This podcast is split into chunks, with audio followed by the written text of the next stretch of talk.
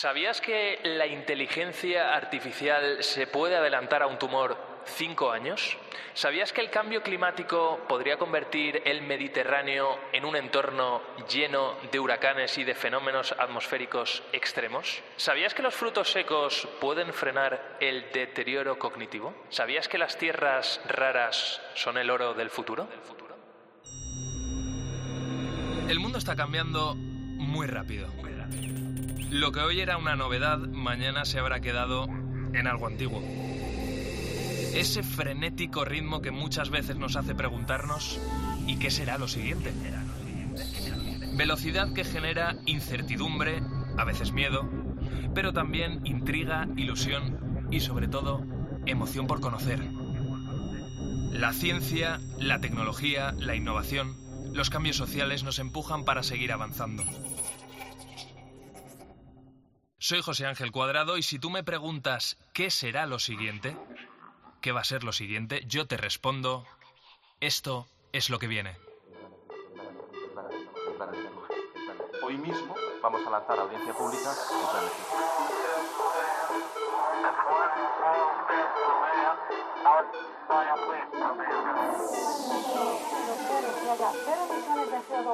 en 2050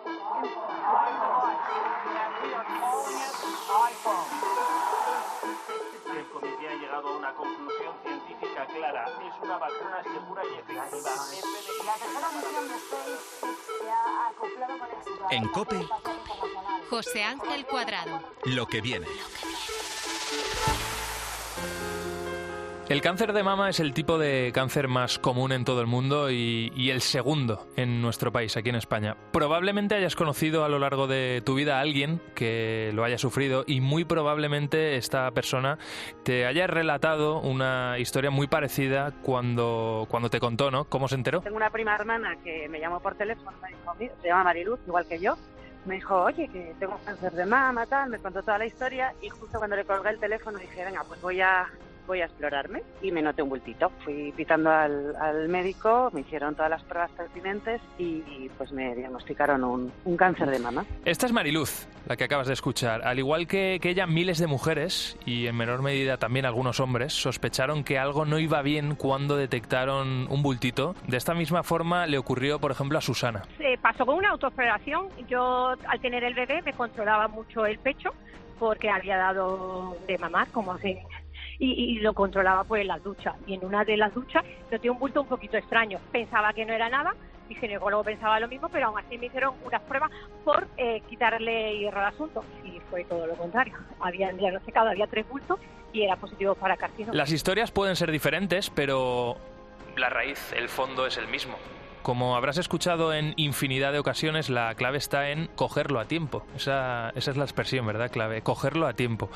Em, y por ello los expertos hacen tanto hincapié en las autoexploraciones o en la importancia de realizar chequeos anuales para hacer un seguimiento y comprobar que todo esté correcto. Cuando Mariluz y Susana notaron ese bulto, ya había algo palpable y algo visible a ojos de un radiólogo. Pero en los últimos años, fíjate que em, que esto ha cambiado y todavía va a ir mucho más rápido, va a cambiar, ojalá. Eh, la inteligencia artificial no solo está revolucionando el mundo, eh, ChatGPT no es lo que conocemos hoy en día y de lo que se habla, sino que desde hace ya bastantes años tiene aplicaciones en varios centros sanitarios de, de aquí de España, de nuestro país, para precisamente poder diagnosticar el cáncer de mama con mucha antelación.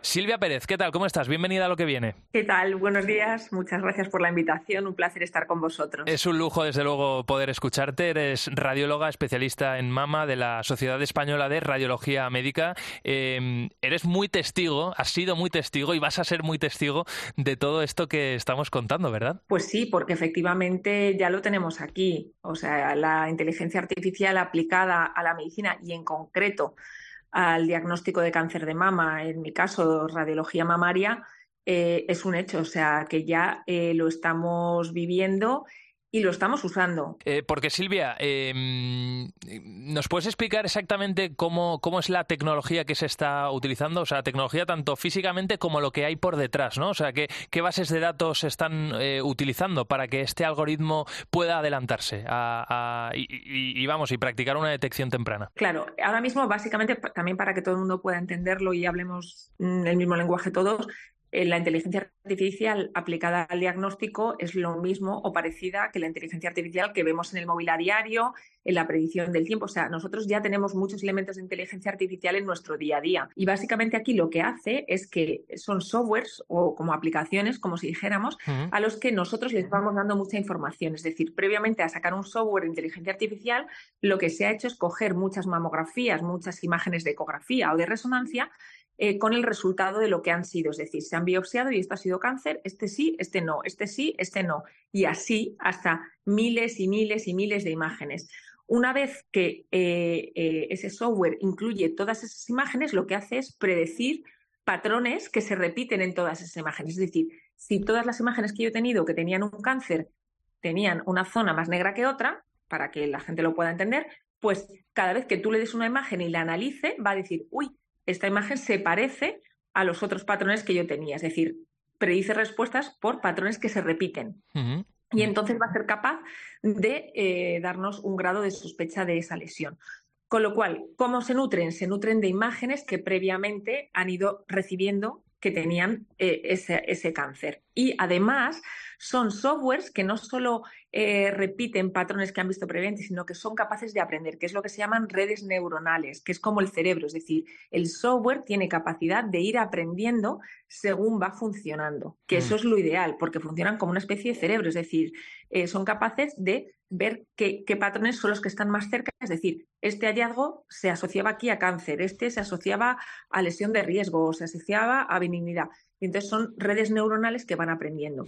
Seguro, Silvia, que hay gente preguntándose, muy bien, eh, tenemos la, tecnología, eh, se está probando ya con éxito, ha sido capaz de adelantarse eh, algunos cánceres, algunos tumores, ¿no? Detectarlos con, tiempo, eso que, he dicho yo, ¿no? De pillarlo a tiempo, pero por hacer un dibujo real, ¿no? Y poner un caso concreto. Claro, yo hace unos días leía un estudio del Instituto de, Tecnológica, de Tecnología perdón, de Massachusetts y entonces ahí me encontraba que ya hay un modelo de predicción con inteligencia artificial que es capaz de adelantarse a un tumor hasta cinco años. Eso a mí me parece, o sea, yo me caí para atrás. ¿Este estudio se queda de momento en estudio o, se está poniendo ya en marcha ese modelo? Bueno, hay tres formas de aplicar la inteligencia artificial y tengo que decir que la inteligencia artificial también puede fallar, o sea, no es infalible, es, pasa como con los humanos. Lo que pasa es que eh, como van aprendiendo, pues la fiabilidad que tiene es muy alta y en los estudios ya lo que se está viendo es que la fiabilidad es muy alta, ¿no?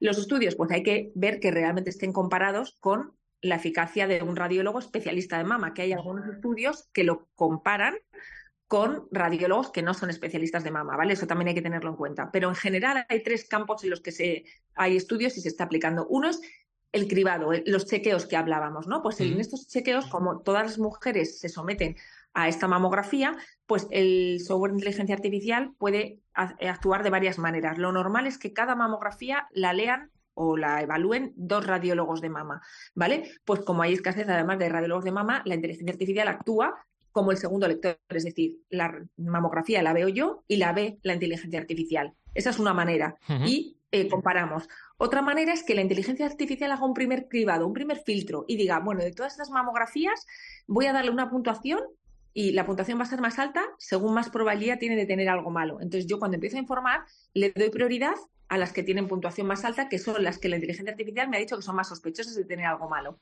Entonces hace un primer filtro.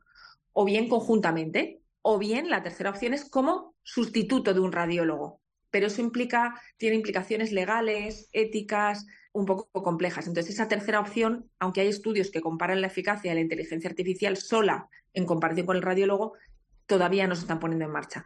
Pero como primer filtro y como eh, segundo lector, es decir, como si fuera otro radiólogo, sí hay estudios ya y se está, se está utilizando en, en, esos dos campos. Luego, otro campo no es en el cribado, en los chequeos, sino en el diagnóstico, que ese personalmente yo tengo un software y lo que hicimos fue, tenemos una lesión, por ejemplo, en la ecografía, que puede ser dudosa. Eh, yo aplico el software de inteligencia artificial y me dice, pues sí, tiene una probabilidad de malignidad alta o me parece benigna. Entonces, sobre todo nosotros en el estudio que hicimos de más de 300 pacientes, lo que vimos es que todos tenían biopsia y comparábamos lo que nos decía la inteligencia artificial con el resultado de la biopsia. Y lo que vimos es que efectivamente cuando te lo daba de que era sospechoso, en muchos casos era finalmente la biopsia era buena, era una lesión buena, que eso es igual que nosotros, decimos, nos parece que por imagen no podemos descartar que sea mala, la pinchamos y luego puede ser buena, pero era muy útil porque en muchos casos que a nosotros nos parecía dudosa, el software te decía, es buena, no hace falta que la biopsies. Y en nuestro estudio habríamos ahorrado hasta un 30% de las biopsias que hicimos que el resultado era bueno.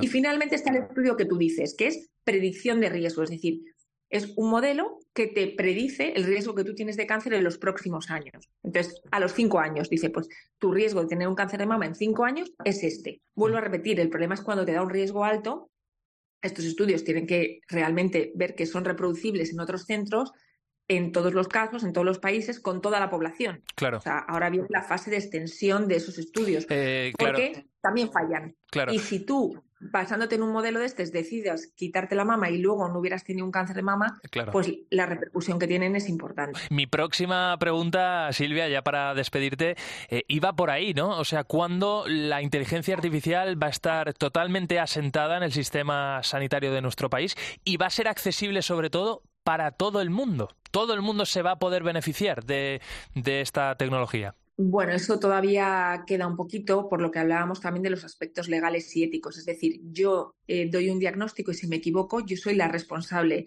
eh, también legal de ese diagnóstico. Cuando es un software de inteligencia artificial, la responsabilidad legal de ese error hay que ver quién la asume y luego hay que tener capacidad en todos los hospitales para ir extendiendo estas técnicas, ver los softwares, cómo se acoplan a cada hospital. Es decir, para eso todavía quedará un tiempo pero mm. vamos, que ya se está usando, eh, es así, ya la estamos utilizando eh, en muchos hospitales, pero sí que es cierto que para estar implantada en toda España, eh, de acceso a todas las pacientes, eso todavía queda unos añitos. Mm.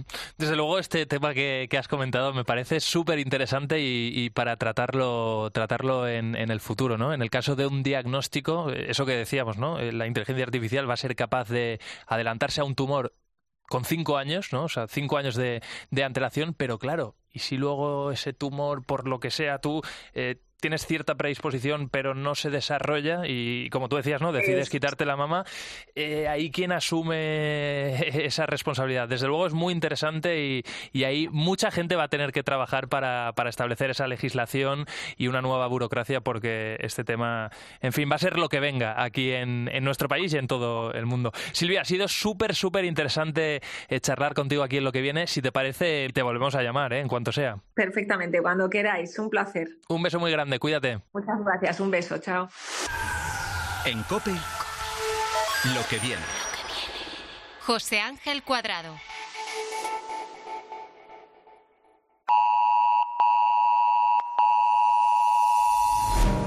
Pues esto, aunque lo parezca, no, no, no es ningún aviso de bomba o alerta nuclear. Eh, es verdad que si vives en Madrid la escuchaste justo hace una semana. Es una alerta de protección civil. Bueno, si vives en Madrid o si vives por toda España, porque desde luego los medios de comunicación esto lo hemos puesto varias veces y, hemos contado ¿no? en, qué, en qué consistía. Eh, avisaba básicamente de, la que, de que la comunidad se encontraba en el nivel 1 del plan de inundaciones debido a las fuertes lluvias provocadas por la Dana, sobre todo las que se esperaban, porque es verdad que luego en cierta, sobre todo en la parte norte de Madrid, no fue tanto, ¿no? No fue para tanto. Bueno, fuerte fenómeno meteorológico suele durar dos o tres días, más o menos, y provoca sobre todo tormentas. Oye, ¿y qué dos días eh, hemos tenido en algunas partes de, España? Eso es verdad. En Madrid, en Toledo, en fin, que, se ha liado bastante gorda en, algunos sitios. Mira, mira, mira, mira, mira, Así es como sonaban estas fuertes lluvias en Alcázar de San Juan, en Ciudad Real, una dana que por suerte ya ha pasado, pero que se ha ido repitiendo a lo largo de los años este fenómeno y que podría todavía intensificarse mucho más con el paso del tiempo. Quizá eso sea lo que venga. Y es que según algunos expertos, como consecuencia del cambio climático, vamos a tener en el Mediterráneo un clima mucho más propio de zonas tropicales conforme vaya pasando el tiempo. Y sí, seguro que te viene a la cabeza algún fenómeno como este cuando hablamos de zonas tropicales. Pues esto es un huracán, una de esas tormentas que si has estado alguna vez en Estados Unidos, en México o en la India, pues quizá la has visto de cerca. Es un fenómeno muy serio para el que, al menos en Estados Unidos, tienen un protocolo muy bien definido. Para empezar, les mandan alertas como las que mandaron a los madrileños el pasado domingo y les alertan del peligro, les instan a tener un kit de emergencias preparado con agua, comida o linternas, por si tienen que, que estar escondidos o refugiados, mejor dicho, durante un tiempo, y les dan indicaciones sobre dónde refugiarse precisamente si no tienen un lugar determinado en su casa. Algo que aquí no hemos tenido que lamentar, pero que en los próximos años podría ser así, si continúa aumentando el calentamiento global. Y no solo eso, porque según algunos investigadores, en los próximos años podríamos experimentar huracanes o tornados, de un tipo que se conoce como derecho. Lucía Hermida, eh, ¿deberíamos empezar a prepararnos para todo esto? Bueno, yo creo que por desgracia sí, sin lugar a dudas. Eh, cada vez estamos experimentando más cambios considerables en el clima y no es solo valores promedios como el aumento de la temperatura media global, sino que también tenemos fenómenos extremos más locales que podemos ver más frecuente como tormentas severas o incluso más intensos.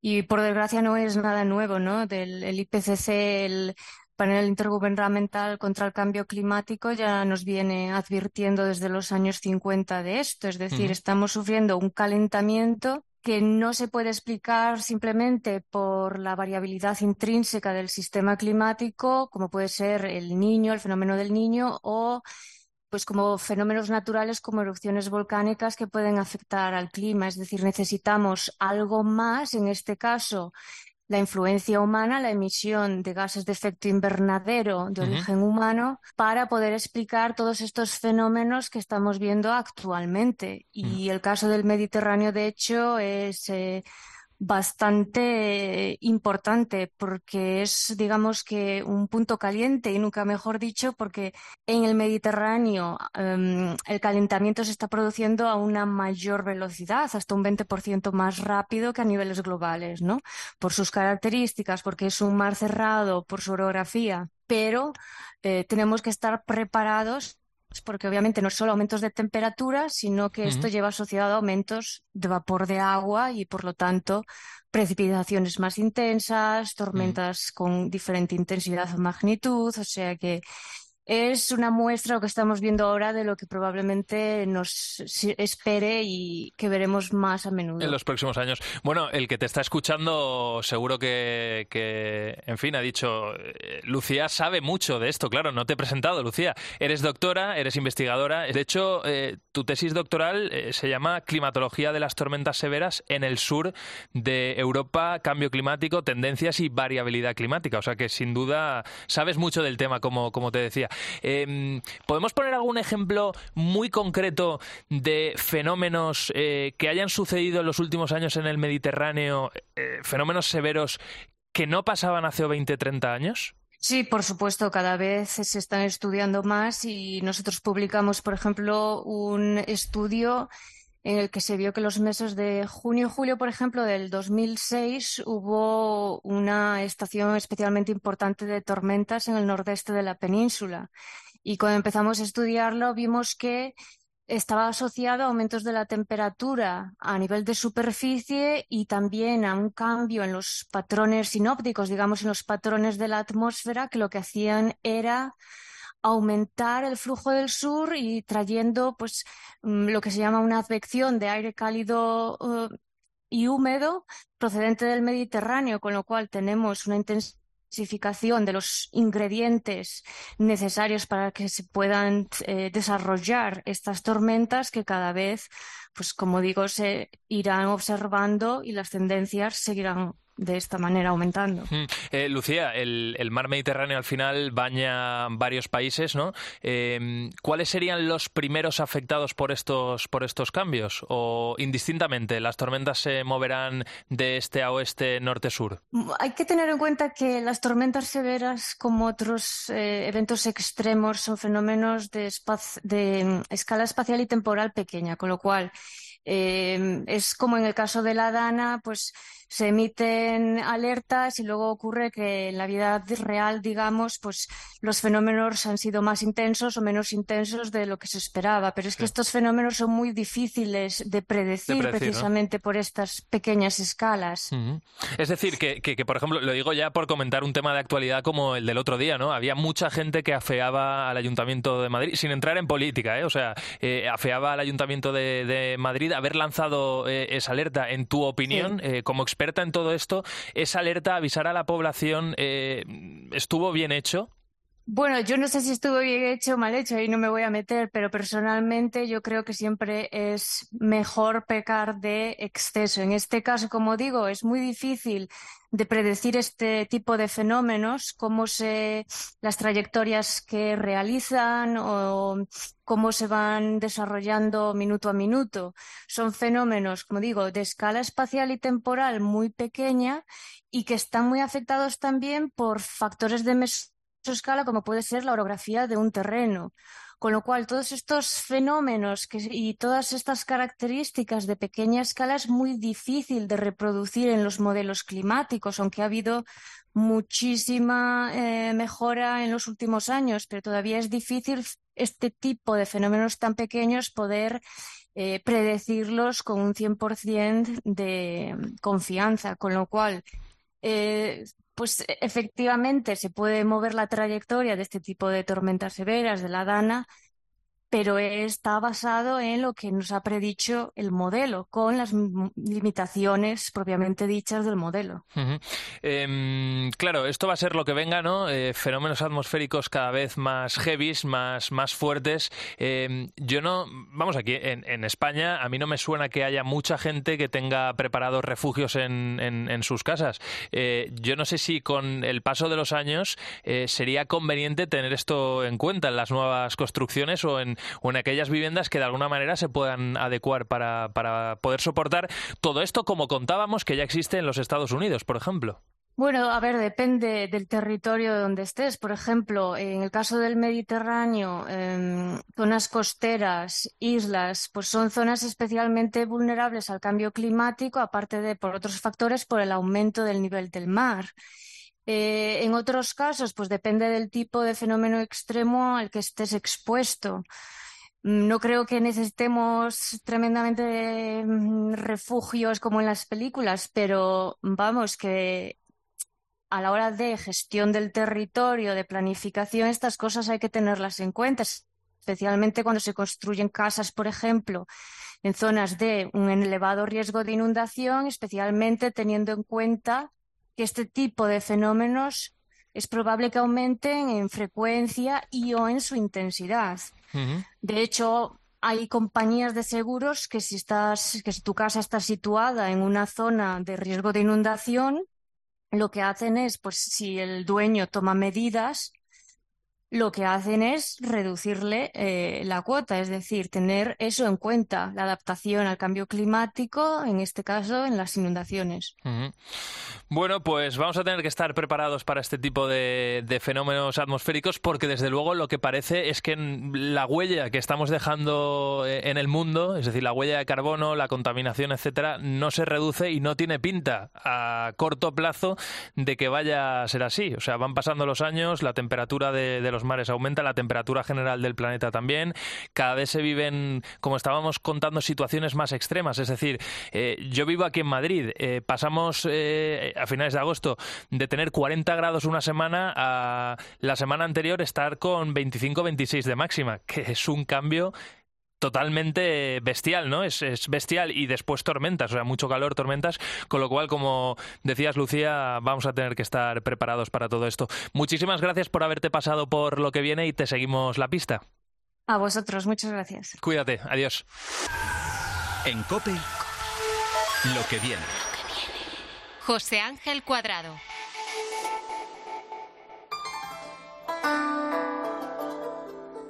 En algún lugar de Hanoi, Sara y Raúl pasean tranquilamente, cogidos de la mano, se sonríen, están felices.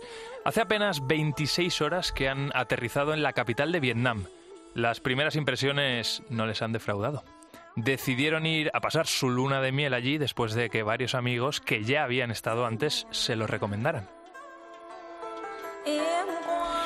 En ese mismo momento, mientras Sara y Raúl pasean por Hanoi, Long, un trabajador de una empresa dedicada a la minería, dirige una de las perforadoras en Bai, una población a 155 kilómetros al norte de la capital de Vietnam. Lleva dos semanas perforando el suelo en busca de una nueva mina de tierras raras.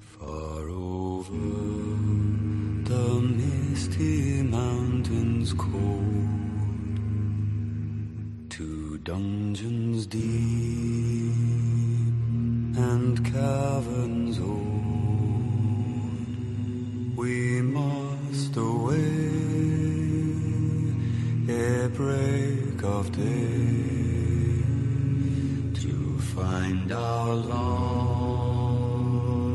forgotten José Ignacio Pastor, catedrático de Ciencia e Ingeniería de los Materiales de la Universidad Politécnica de Madrid, amigo ya de, este programa de lo que viene. ¿Qué tal? ¿Cómo estás? Bienvenido de nuevo. Muchas gracias, bien hallados y es un placer estar con todos vuestros oyentes una vez más. Te veo muy bien, es un lujo tenerte, tenerte aquí con, nosotros. Oye, eh, José Ignacio, el relato anterior ha terminado con dos palabras que son la clave para todo lo que va a venir en los próximos minutos. Las tierras raras, que son ese grupo de elementos químicos que van a marcar la actividad actividad económica en los próximos años. Sí, antes de empezar con las tierras raras, me gustaría hacer un, pequeño paréntesis para, para, que nuestros oyentes no, no, se confundan, porque hay tres términos que son cercanos, pero son distintos. Son, por un lado, minerales estratégicos, que son que esos esenciales para nuestra economía.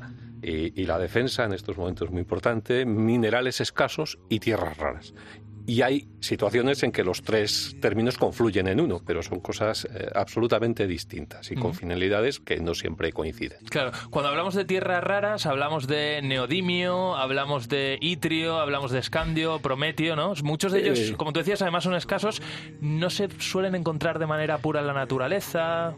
Sí, eh, las tierras raras es una historia, es una historia divertida. Eh, todo esto surge allá por 1787, cuando un teniente de artillería, Carl Alex Arrhenius, eh, pues estaba en una pequeña villa, Iterbia, a, unos 30 kilómetros de Estocolmo, y encontró un extraño mineral de alta densidad. Y, bueno, pues supo mirar, no solamente ver mirar, y lo mandó a analizar y, ahí se puede fijar el origen de las tierras raras, que, son 17 elementos químicos, pues el escandio, el itrio y todos los 15 elementos del grupo de los lantánidos, y nuestros oyentes recuerdan la tabla periódica, y, y dejamos los actínidos fuera. ¿Por qué se llaman raras? Básicamente debido a que es muy raro encontrarlos en estado puro. Siempre están en minerales y obtenerlos de forma pura normalmente no es nada sencillo. Y lo de tierras, pues es una forma bastante arcaica de referirse a algo que eh, se puede disolver en ácido. En la denominación moderna, pues diríamos que em, eh, son, son, óxidos, básicamente, no, no, otra cosa. Es decir, podríamos decir óxidos raros. Vamos a hablar de la importancia de, de, todo esto eh, para que para que los oyentes se hagan una idea ¿no? de, la importancia eh, y, hablando de un caso muy concreto, ¿no? el escandio, por ejemplo, se utiliza en las bicicletas para hacerlas más duras, eh, el neodimio en láseres o motores de coches eléctricos, mm. o el escandio también en componentes aeroespaciales, con lo cual eh, hablamos de materiales que se están incorporando en el día a día y que cada vez van a ser o van a estar más presentes en, todo lo que hagamos. efectivamente, por hacernos una idea de, todo lo que conlleva las, las tierras raras, nos están rodeando por todos los lados. Eh, podríamos, eh, así a grosso modo, decir que el consumo de tierras raras, el 21% se debe a imanes el 20% a los catalizadores, que no solamente son los de los coches, en todos los procesos químicos, industriales. Las aleaciones se llevan el 18%, eh, los, todos los elementos de pulido, el 15%, y luego tendríamos pues los vidrios, un 10%, cerámica, 5%, y podríamos seguir así con múltiples aplicaciones. Es decir, las tenemos a nuestro lado, lo que pasa es que no las vemos. ¿Por qué? Pues porque las cantidades de tierras raras que se incorporan normalmente es, pequeña, pero esa pequeña cantidad de tierras raras que se incorporan a los materiales son capaces de darnos propiedades nuevas, sorprendentes, distintas y necesarias para nuestras aplicaciones. En unos minutos vamos a hablar de, España, de los yacimientos que hay en España, eh, si es que los hay, de, tierras raras, que ya veréis que, es muy interesante. Pero antes, claro, para los que nos están escuchando, ¿no? Dirán, ¿y por qué han empezado el relato eh, hablando de Vietnam, ¿no? Con, con, esos dos ejemplos. Porque básicamente ahora Vietnam es uno de los países que vive gracias, por un lado, al turismo, se ha puesto muy de moda Vietnam, y por el otro, un porcentaje importante de su actividad económica tiene que ver con las tierras raras, José Ignacio. Efectivamente. Eh, eh, Vietnam ha sido, digamos, la gran sorpresa, si se puede hablar de, sorpresa en el mundo de los minerales, eh, porque en los últimos años se han encontrado que tiene unas reservas mundiales de, tierras raras, pues que son la mitad de las que tiene China que es el país con mayor cantidad de reservas. Su producción todavía es pequeña, pero para que nos hagamos una idea, la producción en 2022, datos todavía parciales, es 10 veces más que la que tuvo en 2021. Con lo cual, ahí alguien se ha dado cuenta de, de, que tenían que explotar esto. Efectivamente, y sobre todo la necesidad de no depender de China.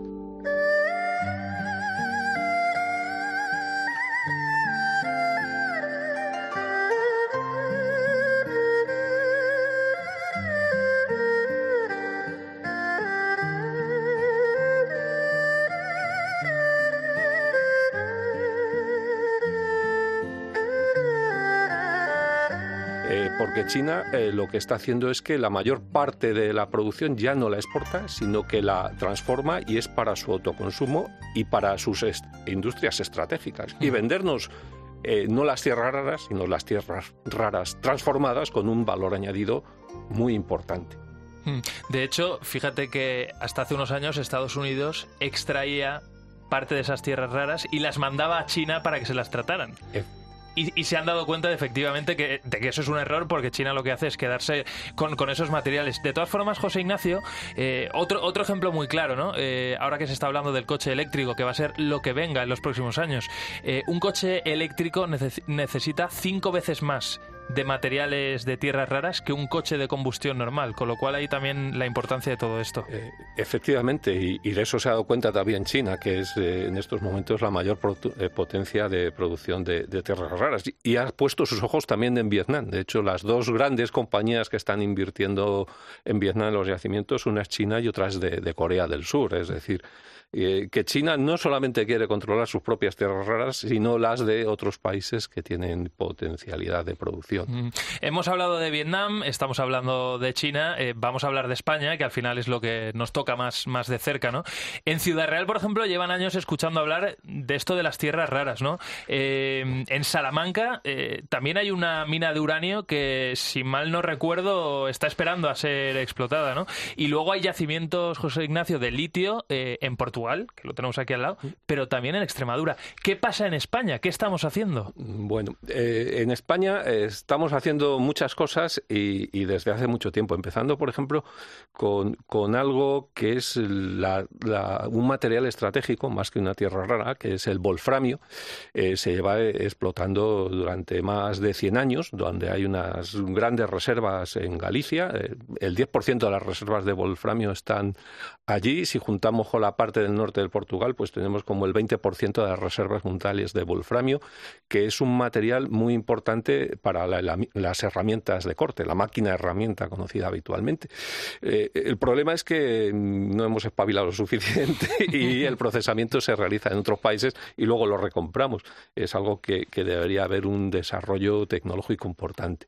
En cuanto al uranio, digamos que hubo ahí una pequeña reactivación, pero la cosa está bastante en suspenso debido a que no está claro qué es lo que va a pasar con todas las, centrales nucleares de mm. fisión clásicas y, yo no veo claro que, en los próximos años eh, se desarrolle. Lo del litio, eh, estoy seguro de, que va a salir adelante. Tiene muchos problemas medioambientales porque está en zonas, digamos, delicadas.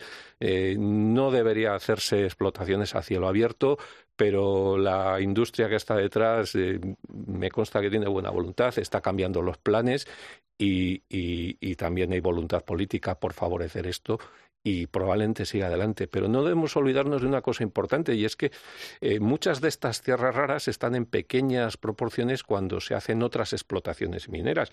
Y, en Andalucía tenemos, por ejemplo, el cobre, que lleva más de 100 años, y en esas escombreras hay grandes cantidades de tierras raras ocultas que se podrían extraer y reutilizar eh, a, medio plazo cuando la tecnología permite hacerlo a unos precios económicos. De todas formas, eh, los precios de las tierras raras, por ejemplo, el litio está ahora no recuerdo exactamente, pero debe andar por 4.000 euros la tonelada o quizás más. Eh. Si nos vamos al cobalto, podemos estar en 80.000 euros la tonelada. En fin, esto varía mucho de, según disposiciones, es mm. decir, que, que, es, que es muy caro, es muy caro y el beneficio eh, está, está asegurado. Es decir, eh, en la zona del Pirineo también tenemos cobalto y luego en las zonas submarinas de Canarias tenemos, tenemos telurio. O sea mm. que, bueno, mm, eh, España ha sido una, una potencia minera desde los tiempos de los romanos y seguimos siéndolo. Mm. El, rédito económico, desde luego, ahí está, eh, lo acabas de comentar, pero en teoría hay dos barreras eh, que hacen que no se termine de desarrollar la industria aquí en España, José Ignacio, que es, por un lado, la legislación, que ahora si quieres damos alguna pincelada, por el otro, los problemas ambientales. Porque es verdad que la extracción de determinados materiales, por ejemplo, el prometio, eh, es un material radioactivo que es muy escaso, pero radioactivo, ¿no? Eh, claro, a esto se suma el hecho de que separar las tierras raras y purificarlas es medioambientalmente muy agresivo y muy costoso, como tú decías. Efectivamente, eh, hace falta ácidos y, y, los, los, procedimientos industriales son, son complicados y, bueno, pues eh, eh, estamos en plena revolución de la química verde, o sea que no hay que perder la esperanza que, que la química a la cual achacamos tantos males y, nos ha dado tantos beneficios en, en, en sus siglos de historia, eh, también nos vaya aportando poco a poco soluciones para que estos eh, procesos sean pues cada vez más verdes y, bueno, pues la parte que sea menos verde, pues que la podamos controlar de tal forma que no tengamos impacto significativo en el medio ambiente. Eh, es todo muy complejo, porque queremos tener cosas escasas, pero a la vez queremos que el medio ambiente no se vea a precios baratos que no dañen al medio ambiente claro. Eh, es un equilibrio. Al final hay que buscar el, equilibrio. La legislación en, en Europa eh, José Ignacio pincelada porque es verdad que la burocracia la gente al final nos perdemos pero es verdad que eh, Europa por ejemplo quiere que para el 2030 no más del 65% del consumo anual que haga la Unión Europea de materias primas relacionadas con las tierras raras venga de un solo país o al menos de dos países. Quieren abrir el abanico. Esto ¿Lo va a favorecer la nueva legislación o no?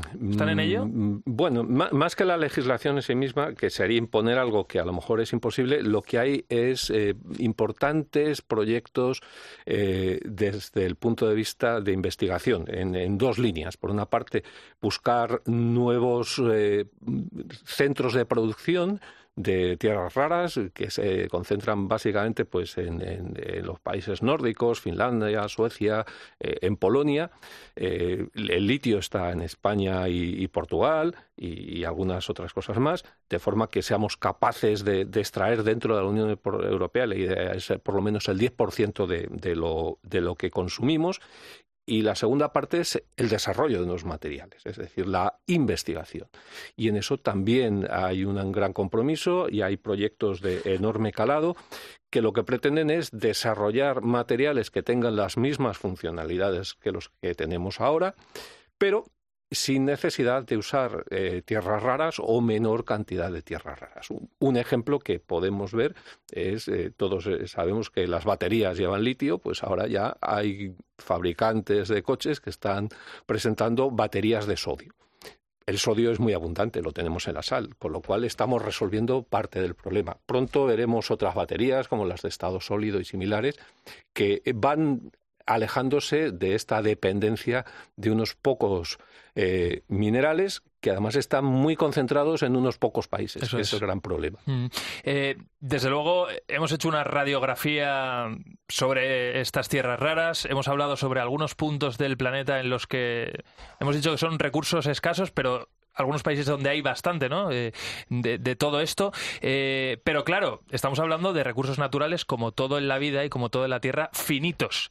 Eh, estamos en lo que viene, nos gusta imaginarnos el futuro, José Ignacio. En 2300, cuando los recursos naturales de la Tierra se hayan acabado, ¿podemos soñar, podemos imaginarnos que tendremos que ir a otros planetas para extraer ese tipo de, componentes. Estoy hablando evidentemente de la minería espacial y algo que sucede en una película como es Avatar, cuando se va a Pandora, precisamente eso.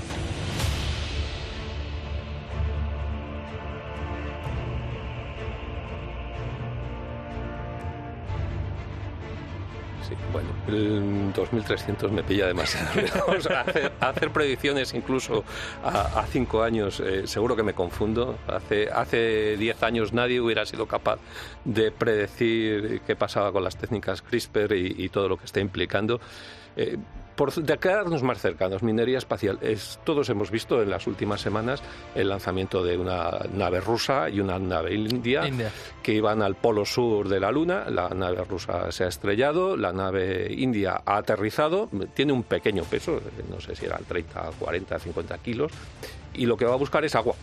Y dice, bueno, eso no es nada raro, es lo más normal, pero es que el agua es esencial, porque poner un kilo de masa en el espacio es carísimo. Eh, ponerlo en el espacio para ir a buscar algo y traerlo es todavía mucho más caro. Hoy por hoy eso es inviable. Pero lo sí que es viable es, si tenemos agua en la Luna, empezar a tener estaciones, bases lunares permanentemente habitadas, autosustentadas, porque el agua nos permite eh, con el sol eh, obtener por electrolisis energía, eh, alimentar, hacer producción de alimentos, etcétera, etcétera. Desde la Luna lo que se puede hacer es viajar más fácil pues, a Marte, a meteoritos, y bueno, pues ahí que podemos soñar. Si nos vamos a lo que viene un poco más cercano, eh, tenemos la minería de los fondos marinos. Es algo que quizás pasa un poco desapercibido, pero hay proyectos enormes para aprovechar los recursos que están en la corteza terrestre, en lo que podemos rascar de la corteza terrestre, porque si pudiéramos ir varios kilómetros más hacia abajo tendríamos de todo eh, en abundancia más que de sobra, pero claro, eh, aunque económicamente puede ser viable y tenemos reservas de, tierras raras en Canarias, eh, el problema es el impacto medioambiental que, podemos tener en los fondos marinos, porque claro, extraer estas tierras raras implican mover cantidades enormes de otros materiales para poder. Entonces, ahí, mm, bueno, ahora mismo mm, no se ha empezado con ningún proyecto, pero hay muchas empresas deseando que las legislaciones de los países o algún acuerdo internacional se lo, se lo permitan. Pero yo apostaría por, por otra opción, y que es la ciencia, ¿eh? y es el desarrollo de estos unos materiales eh, a través de la iniciativa de la Unión Europea y de otros países para desarrollar mm, pues materiales con funcionalidades similares pero sin esa necesidad de, esos elementos críticos, escasos o concentrados en unos pocos países que nos pueden hacer la vida imposible. Bueno, hemos hablado de todo un poco y José Ignacio Pastor, como siempre te he dicho, es un lujo escucharte y es un lujo descubrir contigo el futuro aquí en lo que viene. El lujo es para mí estar con todos los oyentes y contigo, mía. Eh, te estoy cambiando el nombre. Da igual, José Ángel, te esperamos siempre, siempre, que quieras, que esta es tu casa, ya lo Un placer. Cuando queráis, aquí estoy con vosotros. Un abrazo grande a todos. En COPE, lo que viene. José Ángel Cuadrado.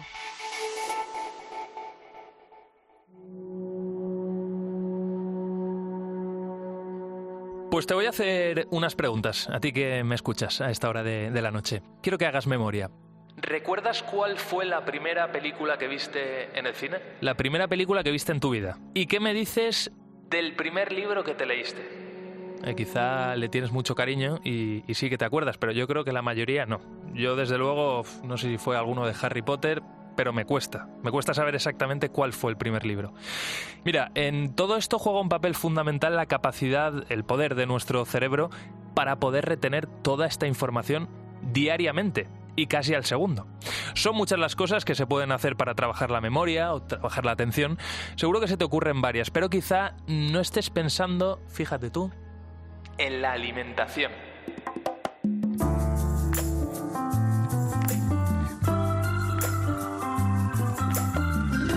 Comes diariamente.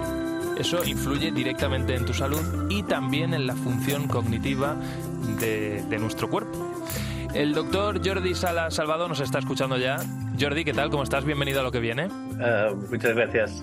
Jordi, Aquí estoy. nada, pues te estábamos esperando con muchas ganas porque queremos tratar contigo este tema. Eres catedrático de nutrición de la Universidad Rovira y Virgili, un referente en la investigación sobre nutrición y los efectos que tiene en nuestra salud. Y sabes precisamente a qué tipo de alimentos me estoy refiriendo. ¿Nos puedes dar algún titular? ¿Qué alimentos eh, fortalecen nuestras funciones cognitivas? Mira, en general, mm, todos los de la dieta mediterránea. La dieta mediterránea en sí ya se ha visto que tiene unos ciertos beneficios para el, estado cognitivo, las funciones cognitivas. Pero dentro de, de, estos alimentos, un alimento que en los últimos tiempos uh, se ha hablado mucho es, son los frutos secos. ¿Y, y por qué? ¿Qué tienen eh, los frutos secos que nos aporten a nosotros? Sí, mire, los frutos secos son un grupo de alimentos muy parecidos desde el punto de vista nutricional porque contienen grandes cantidades de grasa, pero esta grasa es una grasa que llamamos no saturada,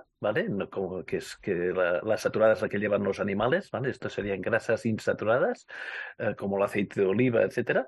Pero además eh, contienen eh, muchísimas moléculas pequeñas que tienen potenciales beneficios para la, para, para la prevención de la enfermedad cardiovascular, para, para disminuir los niveles de tensión arterial, etcétera, y también beneficios para la cognición, ¿no? son eh, por ejemplo, polifenoles, eh, sustancias antioxidantes, sustancias antiinflamatorias, que eh, sabemos que mejoran todos los factores de riesgo cardiovascular. Doctor, estamos en, en, un momento en el que, también por el ritmo de vida que, llevamos, la sociedad en general cada vez consume más alimentos procesados y ultraprocesados, con lo cual la pregunta, ya sabe que estamos en, en, en, lo que viene, ponemos la mirada en, el futuro. la solución a todo esto sería olvidarnos de esos alimentos procesados, ultraprocesados y volver al origen? a consumir frutos secos, pero el pistacho de, toda la vida, ponerlo encima de la mesa y comértelo? Está, claro, los alimentos ultraprocesados uh, contienen grandes cantidades de grasas saturadas, en, en, contra de lo que estábamos diciendo de los frutos secos, contiene mucha sal, ¿vale? Contiene mucho azúcar, pero aparte de todo esto, contiene muchos aditivos, etcétera, y, no sabemos exactamente pues, si la combinación de aditivos y otras sustancias puede tener estos efectos que se ha visto uh, de forma sistemática, de forma en, uh, repetida en diferentes estudios que se asocia pues, a enfermedad cardiovascular, aumento de peso y probablemente también a una disminución de las capacidades cognitivas. Doctor, vamos a hacer un ejercicio práctico. Eh, quiero que, que, nos diga qué ración diaria debemos tomar de, frutos secos y póngame eh, algún ejemplo. Uh, mire, hay muchas maneras, porque los frutos secos se pueden consumir como snack, ¿vale? O sea, en vez de tomarse otros snacks que no son saludables, y se puede tomar, por ejemplo, yo qué sé, tomarse uh, un, un, un, una ración que llamamos nosotros diaria, que es lo que cabe en, en, en, el puño, lo que cabe un puñado, un puñado de frutos secos, sea pues nueces, sea por pues uh, pistachos, etcétera, se puede consumir como, como snack. Siempre uh, poder ser crudos o tostados y sin azúcar y sin sal añadido. Hay mucha variedad, están muy ricos, con lo cual la gente no tiene excusa eh, para hacerlo. Bueno, y todo esto, evidentemente, eh, lo hemos contado, estamos hablando con el doctor Jordi Sala Salvador, porque se ha demostrado que comer frutos secos de alguna manera fortalece nuestro sistema cognitivo. Doctor, antes de despedirle, eh, esto viene de una investigación, de un estudio. Eh, no sé si puede dar algún, algún dato eh, que comprendamos todo el mundo ¿no? a nivel divulgativo del impacto realmente que, están teniendo esto y por qué se ha publicado, claro. Sí, mire, este es un estudio que se está llevando a cabo en España que se llama Predimed Plus. Es un estudio que se, se, está realizando aún porque es un estudio longitudinal de 10 años de seguimiento de una, de una población muy, muy grande, o sea, aproximadamente casi 7.000 adultos mayores entre 55 y eh, 75 años que se han ido siguiendo durante, en estos momentos ya tenemos un seguimiento de más de 6 años.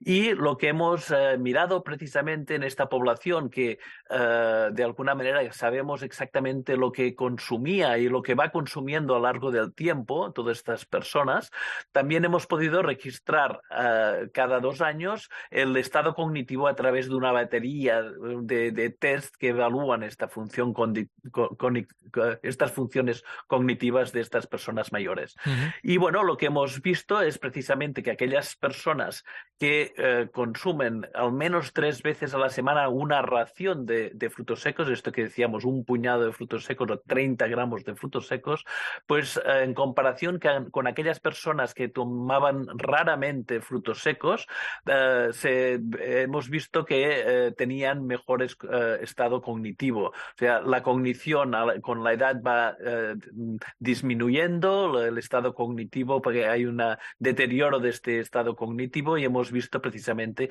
que los que tomaban frutos secos, este deterioro cognitivo que ya existe eh, fue mucho menor que no aquellas personas que no tomaban frutos uh -huh. secos. Mm. Desde luego, muy, muy interesante todo esto que nos acaba de contar Jordi Sala Salvador.